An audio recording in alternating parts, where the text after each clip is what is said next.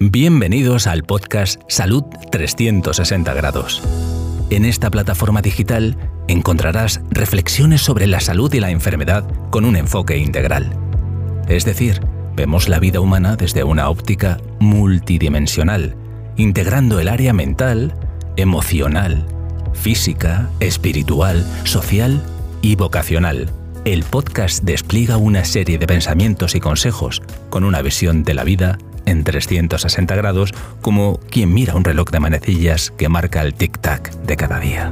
Dado que el nivel del estado de salud de una persona es extremadamente complejo, el doctor Solís nos ayuda a descubrir y corregir factores determinantes de la salud. Cada semana nos invita a oír pensamientos, reflexiones, temas de actualidad y entrevistas con el objetivo de mejorar la calidad de nuestra salud.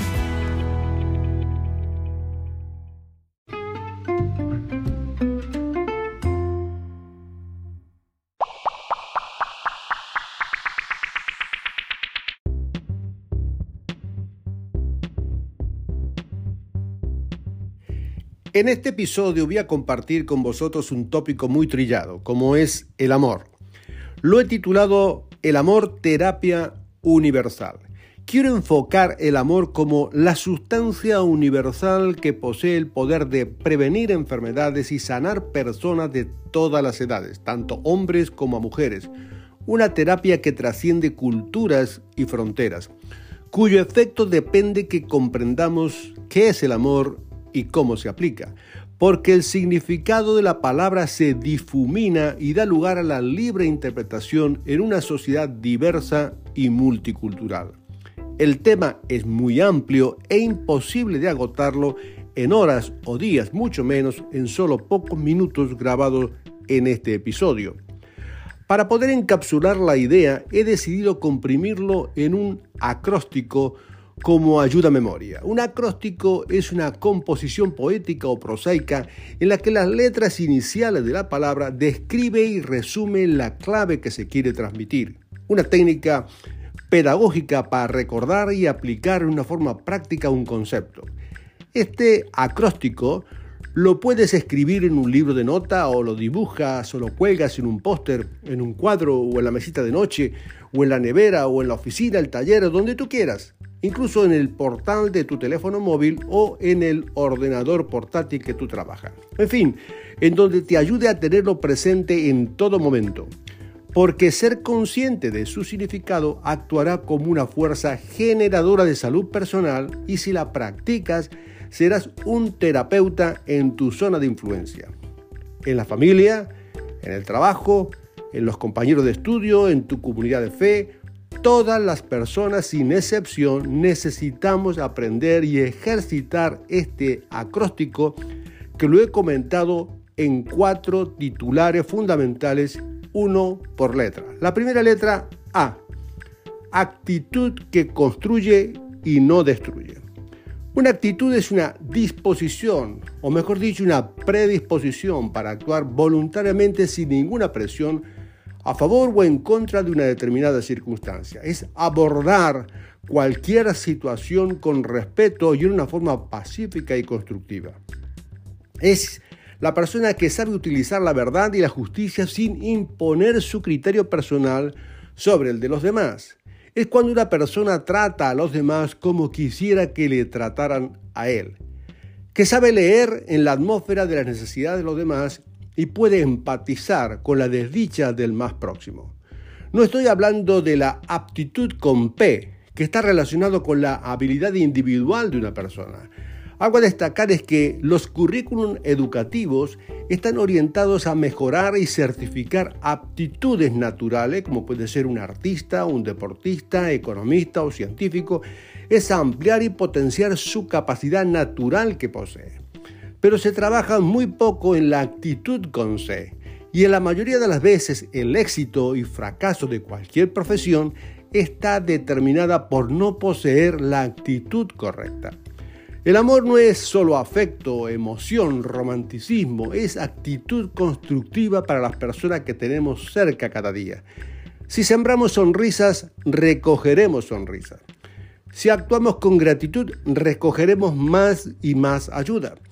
Si respondemos con amabilidad y respeto, recogeremos lo mismo. Actuar con una buena actitud redundará en construir relaciones equilibradas y saludables.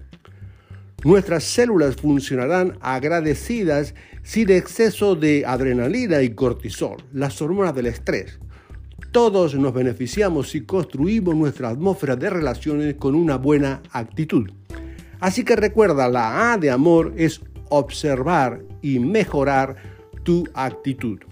Esto lo necesitamos recordar y practicar cada día, porque una buena actitud vale más que mil te amo y mil te quiero. El amor no es una palabra, es un acto. Ahora la M, memoria edificante. La memoria es un atributo de los seres vivos, pero en el caso de las personas, la buena gestión de la memoria es fundamental para poseer una buena salud. Una capacidad de recordar eventos, situaciones, personas, conversaciones, fechas, historias de vida pasada, tanto las agradables como las no tan agradables. Un buen uso de la memoria marcará una gran diferencia a la hora de relacionarnos recordar el nombre de persona, mostrar interés por lo más valioso como el cumpleaños, gustos, colores, comidas favoritas, películas preferidas, aniversario, prestar máxima atención a logros y eventos, saber jerarquizar adecuadamente todo el pasado, construirá relaciones fuertes, firmes y duraderas. Recordar lo bueno y lo amable, que los demás han sido con nosotros sin obligarles a que los otros hagan lo mismo hacia nosotros, es un buen ejercicio de vida que fortalece el amor. Es decir, destacar lo bueno del pasado y aprender a aceptar que los errores y fracasos pueden convertirse en el combustible de la experiencia. Quien siempre trae a memoria lo malo, lo triste, lo desagradable de las cosas pasadas, terminará por ahogar y asfixiar las relaciones interpersonales y amargará el alma y el cuerpo. Aprender a gestionar la memoria de una forma constructiva es una condición contracultural, porque en este tiempo donde crece tan fácil la maldad, la mente está más predispuesta a recordar lo malo que lo bueno. Así que aprendamos a edificar relaciones saludables siendo buenos administradores de nuestros recuerdos. La número tres es la O, olvido que libera. Los seres humanos necesitan de relacionarse socialmente en una forma saludable, es decir, relaciones que favorezcan el desarrollo personal y la productividad. Pero no podemos ser ingenuos para dejar de reconocer que donde hay una persona diferente a nosotros, existe el riesgo de la ofensa y malos entendidos. Sea por nuestra parte como ofensor o de la ofensa de los demás hacia nosotros, quien no ofende alguna vez en palabra o hecho es una persona perfecta. Así que, y aquí el asunto no es si ofendemos o somos ofendidos alguna vez, sino el quid del asunto es cómo yo gestiono la ofensa. La clave aquí es estar dispuesto a perdonar y en cuanto dependa de nosotros estar en paz con todos.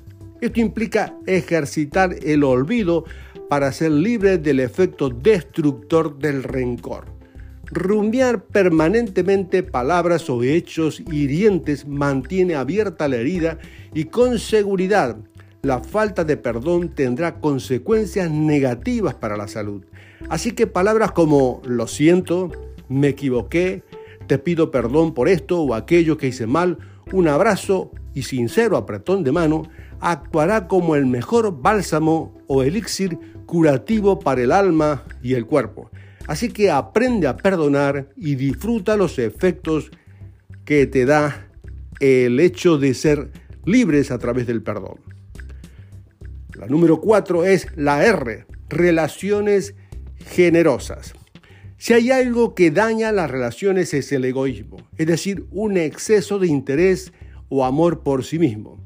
Quien pretende ser el centro de atención y admiración y se incomoda con el éxito de los demás, expulsará de su lado a las personas valiosas y solo se rodeará de personas sumisas y temerosas. Esto se combate con una genuina generosidad, es decir, dar sin esperar nada a cambio, valorar e impulsar a otros a lograr sus metas personales, porque si así sucede, estará esta aparente pérdida se tornará en ganancia de calidad de vida y salud. Porque hay una máxima que nos recuerda que es mejor dar que recibir. Porque la generosidad nos protege de la codicia afectiva destructiva.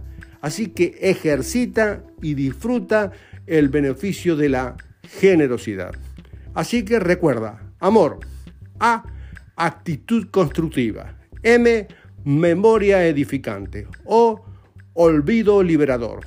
R, relaciones generosas. Todos necesitamos aprender y aplicar este acróstico porque a mayor aplicación, mayor salud. Nos volveremos a encontrar en el próximo episodio de este podcast de Salud 360 grados, en donde vemos la salud y la enfermedad desde todos los ángulos de la vida.